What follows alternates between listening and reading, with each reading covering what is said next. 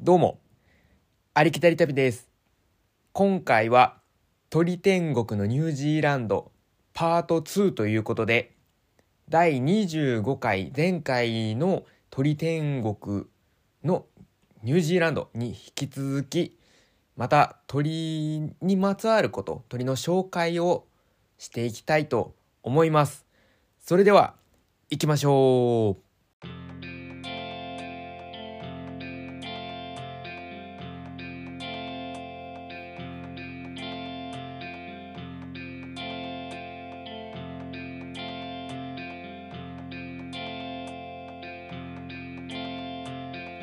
始めていきましょう。日本ってカラスすっごい多いですよね。もううるさいし大きいし中にはなんか凶暴なやつもいますよね。なんか襲ってきたりとかして。なんか怖いですよね。なんか僕の家の近くもカラス多くてあのゴミの日とかになればゴミ漁ってたりとかやっぱなんかこう体もでかくてくちばしもすごい太かったりするんで、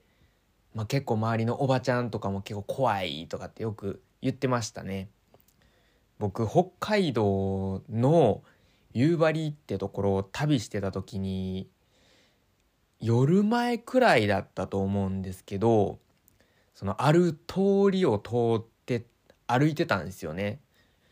でもその時に電線にえぐいぐらいの量のカラスが電線に止まってたんですよ。ブワーって。でもカーカーカーカー鳴いててまああのそれプラスねあの熊出没注意みたいな看板があったんですよね。で人気もなくて、まあ、カーカー言ってて熊出没注意みたいな看板があったんですよ。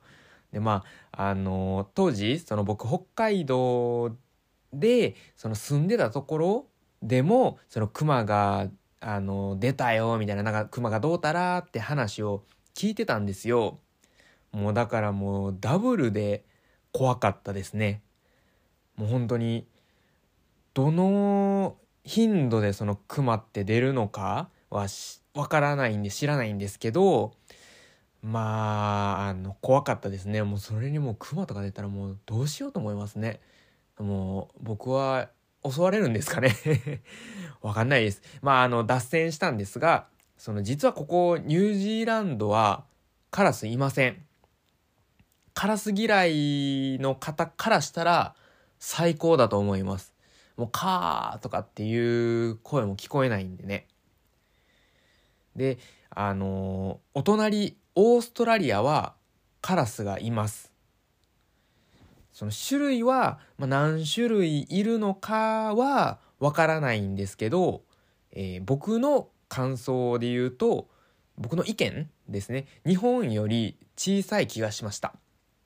もちろんカラスらしいその性格はあの変わらないと思うんですけど、まあ、あのご飯ゴミゴミ袋を漁ってたりとか、まあ、カーカー言ってたり、まあ、そういうのは変わらないんですけど、まあ、個人的に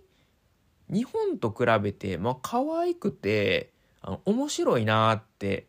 思ったんですよね。まあ、その理由が泣き方でちょっと気の抜けたカーって泣き方するんですよ。住んでる方だとちょっとわかると思うんですけどなんか日本のカラスってなんか強くないですか？カーってなんか太い声ですごい力強い力強いと思うんですよでもなんかあのオーストラリアのカラスはカーって言ってる後になんかハテナがついてるような「あー」みたいな感じで言ったりするんですよね。なんかそれがこう可愛いっていうんですか。なんかその「カー」がねなんか中国語って一つの和一つのえー、漢字になんかその音が4つあってそれぞれ意味が違うっていうなんか成長みたいなのがあるんですけどまあなんか本当になんかその「カー」もいろいろトーンがあるなとかって思ってたと思います。面白い鳴き方で「カー」って言うんでオーストラリア行ってカラスを見たら是非観察したりその鳴き声を聞いてみてください。すごい面白いんで。はい。でまあその他にもそのカラス目の黄色いカラスがいますなんか目がその黄色いだけで可愛く見えるんですよね。あれ不思議ですけどね。なんか僕はすごい可愛く見えます。やっぱ全部黒だとちょっとなんかいかつく見えますよね。やっぱ目が黄色いだけですごい可愛く見えます。僕だけですかね。なんか共感してくれる方がいれば嬉しいんですけど、まあ、僕は日本のカラスよりオーストラリアのカラスが好きです。ニュージーランドの話に、えー、戻りますけどカラスがいない分、まあ、可愛いけど鬱陶しい鳥。時期によっては危ない鳥がいます、えー、まずカモメです。鬱陶しい鳥ですね、えー、ニュージーランドもカモメ至る所にいます。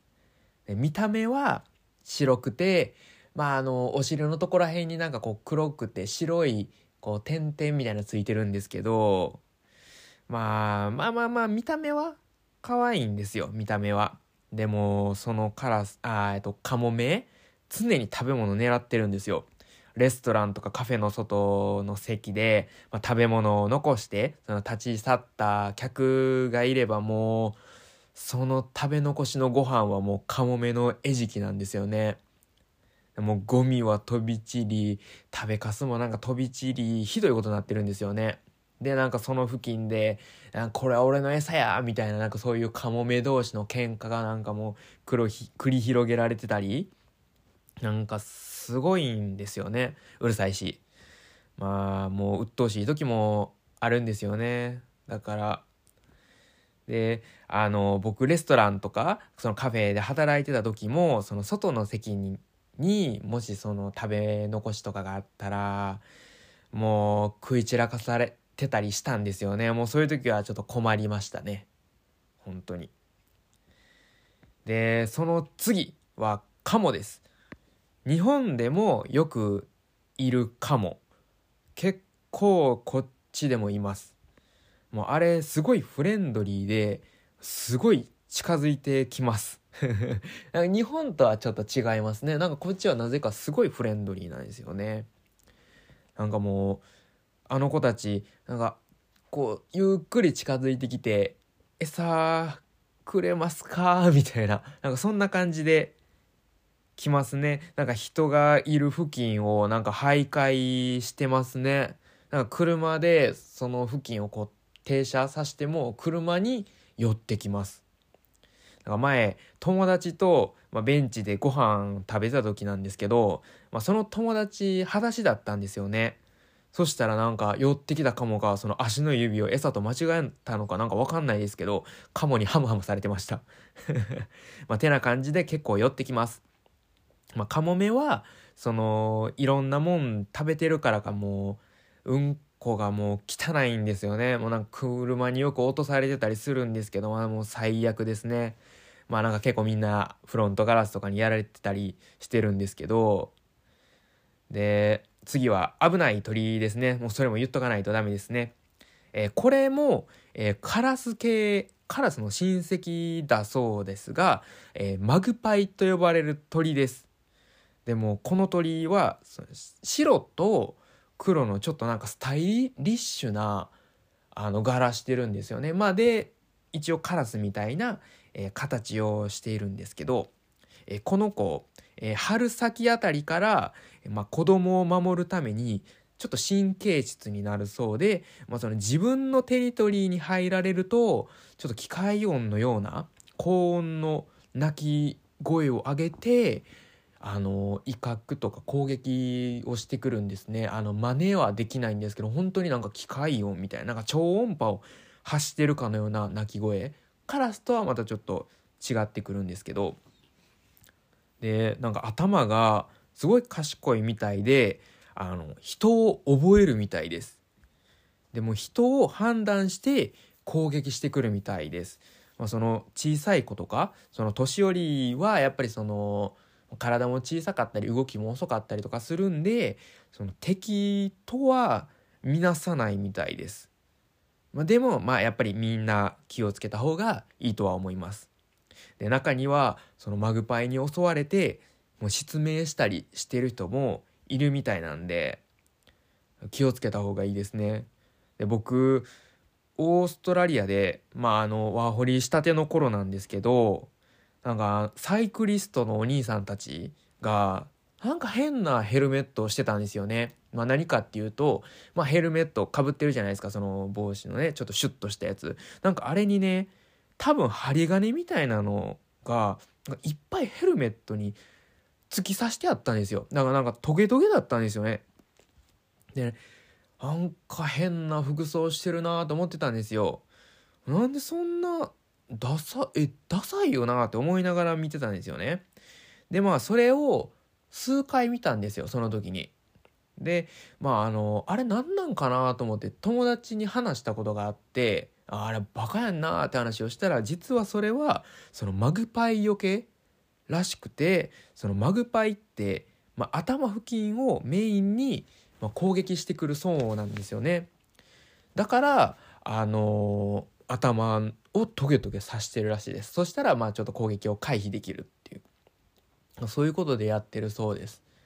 まあ、なんか結構人によってはいろんなものつけてたりします 面白いやつもたまにありますよカラフルやったり。で僕もそのニュージーランドであのオーストラリアはなかったんですけどニュージーランドで、えー、攻撃されたことはあります。であの直接その攻撃されたとかっていうわけではないんですけどまあ、えー、威嚇に近いですかね。でまああの当時そのニュージーランドの現地の友達に教わった方法があるんで、まあ、ちょっと阻止しました。えーと、他の人の話を聞くとやっぱりその頭を襲撃されてる人とか割といましたね。まあ、皆さん本当に気をつけてください。あのちなみにその教えてもらった方法は、まあ、近くに小石みたいなのがあればまあ、常にそのマグパイがいるところでは手に持ってて、まあ、あの近づいてきたりとかしたらこう上に投げるとかなんかそういう感じで来たらそういうことがあるでみたいな言うのをこっちもやるみたいな、まあ、そんな方法ですね。でまああの言い忘れてしまったんですけどあえこのマグパイはえっ、ー、と同じ名前でオーストラリアとニュージーランドどちらもいます。であとカモメもオーストラリアニュージーランドすごい数います。まあオーストラリアの方がカモメはめちゃくちゃ多いとは思います。であのフリーマントルってその西オーストラリアにあるんですけど、まあ、そこで、まあ、ムール貝の料理で有名なお店に行ったんですよねなんかチリマッスルっていう料理があるんですけどまあ、あのそこのカモメがもうめちゃくちゃそこにカモメめちゃめちゃいるんですよ。でしかもすごい攻撃的なんですよね。まあ、攻撃的というか積極的というのが何なのか分かんないんですけどびっくりしたんですけど、まあ、トレーにあの料理入れてそこ外の席に僕持って行ったんですよね。そしたらもう食べ物取ろうとしてもうすぐ横までやってくるんですよね。でも肘でこうどけたんですけどね。まあもうちょっと肘が当たってもうそれじゃだけじゃどかないですよ。もうそれぐらいもうがめがめついがめついって言葉が似合いますね。本当にがめついんですよ。もうびっくりしました。とまああのオーストラリアはまああのそういう迷惑な鳥とか、まあ、うるさい鳥は他にもいてまあうるさくて大きくて賢い鳥たちがいるんですよね。まあその話はまた今度話すると思います。で、えー、番外編になりますが、インスタグラムの第23話で、えー、イン投稿した写真を見てもらったらわかると思うんですけど、ケアっていうオウムがニュージーランドいます。でそもそもオウムがニュージーランドにいるっていうことを皆さん知ってましたか？南米とかだけなんかなとかって思いませんでしたか？ここニュージーランドにも、えー、オウムやインコがいます。カラフルな鳥います。でこのケアなんですけど写真だけで見れば、まあ、とても綺麗なんですよね。オリーブ色をした、えー、体。で翼はモスグリーン、まあ、結構綺麗なこうグリーンなんですけどで翼を広げるとまあちょっとした模様があってオレンジ色の羽が生えてるんですよね。だから飛ぶ時とかこうオレンジ色が見えるんですけどまあ珍しい鳥って言われてます。南島の山岳地帯のみに生息しているんですけどあの僕はアーサーズパスっていうところとマウントクックのミュラーズハットっていう山小屋があるんですけどその付近で僕は見ました。で場所の話は割愛させてもらいます。すいません。でニュージーランドに来たら会いたい鳥の一つだったんですよね。でも実際会って僕びっくりしました。もうこの子フレンドリーではあるんですけどまあなんかすごいいたずら好きなんですよね。なんかもういろんなことに興味があるのか。そう。でまあ巷ではケアがいるところでは、まあ、物を見張っとけって言って言われてるんですよね。まあ、なんでかっていうとその彼らはもう何でも物を壊そうとします。そして持っていこうとするんですよね。まあもうそれが自分興味があるからなんですかね。なんかこうくちばしと足を器用に使ってね、まあ、そういうのするんですけどまあもう物ってさっき言ったんですけど車とかもね壊そうとするんです。あのウィンカーとかなんですけどね、まあ、そういったものを壊そうとするんですよね。あの幸い僕はケアにいたずらはされませんでした。でも友達のテントそのテント張ってたんですけど、まあ、その時ケアがいて2匹ケアが来ててでその友達のテントケアに穴開けられたんですよ数箇所。で僕追い払ったんですけどそれ気づいたんで。でもちょっと面白かったんで写真撮ってから追い返しました。ちょっと最低ですよね。でこの子ケアって鳴くんですけど名前はそこから来たそうです。まあもっと声高いですよ。ちょっと恥ずかしかったんでこんな言い方になったんですけど。まあやっぱり大村市泣き方でしたね。であのこのケアすごい賢いんでなんかいろんな賢さ検定みたいななんちょっと違いますけど YouTube でケアって調べたらなんかこういうのができますよみたいな賢いからできますよみたいななんかそういう YouTube がありましたね。大昔に調べたんですけどそうそんなんありました。でまあこのケアなんだかんだ好きな鳥なんでまた話すと思います。で最後なんですけどニュージーランド。車で走ってると道端にポッサムが主だとは思うんですけど、まあ、以前紹介したプケコとかいろんな生き物が車で引かれてるのを目にします。毎日見ます。そう毎日何かしらの動物が車で引かれてるんですけど本当に見ない日はありません。外来生物とか、まあ、駆除の対象の動物ならまあうん、よくはないですけどまだまだマシかもしれません。でも例えばキウイとかその在来の種、まあ、さっき言ってたケアもそうなんですけどが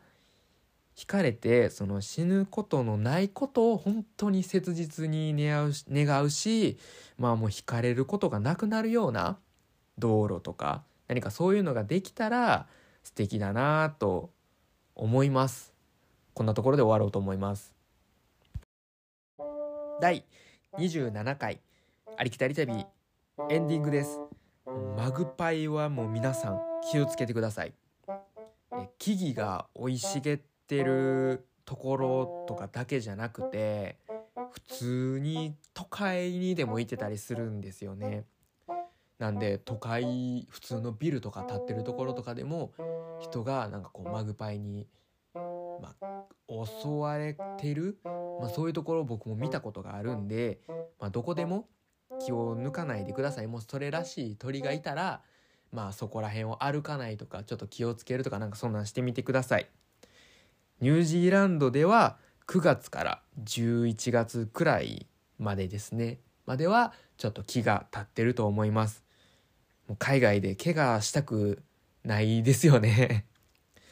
まあ本当に恥じらいは捨ててそのトゲトゲのヘルメットとかをかぶるのもありだと思います。なんかたまに歩いてるサラリーマンとかね頭にそういうのつけてる人もたまに見かけますよ。まあ変な方ですけどね。まあそんなところで今回は終わります。それではほな!